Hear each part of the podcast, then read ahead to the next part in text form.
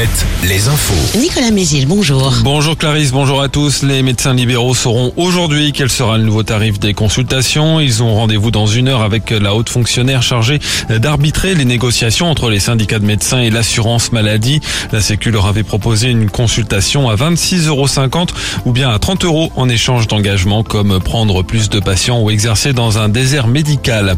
Emmanuel Macron aurait dû se mouiller davantage sur la réforme des retraites. Le chef de l'État le dit lui-même au lecteur du Parisien aujourd'hui en France. Un entretien publié ce lundi, un an jour pour jour après sa réélection. Euh, le président y défend une seule grande loi, celle sur l'immigration, qui sera présentée en un seul texte. Il promet également un grand projet de restauration écologique des écoles avec un financement pour les communes. Enfin, sur l'inflation alimentaire, Emmanuel Macron prévient, ça va être dur jusqu'à la fin de l'été. Les prix de l'alimentaire qui ont augmenté de 16% sur un an. Le ministre de la Justice est dans la Sarthe aujourd'hui. Eric Dupont-Moretti est notamment attendu au Mans au sein de la structure d'accompagnement vers la sortie de prison. Ce bâtiment doit accueillir les premiers détenus en septembre. Et puis le ministre de la Santé se rend lui dans la Vienne.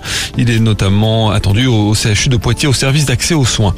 Les urgences de Fontenay-le-Comte rouvrent ce matin après trois jours de fermeture. Le service peine à recruter des remplaçants depuis le plafonnement des indemnités versées aux intérimaires médicaux. Et dès demain, ce sont les urgences de Loudun qui fermeront pour 24 heures à partir de 8 heures du matin, là aussi à cause des difficultés à recruter. Le foot Nicolas Nantes en danger au classement de Ligue 1. Oui, match nul de partout hier contre 3. Les Canaries sont à égalité de points avec le premier relégable à 6 journées de la fin de la saison. Marseille s'est adjugé de son côté le match des Olympiques face à Lyon et reprend la deuxième place. En Ligue 2, un dernier match de la 32e journée ce soir.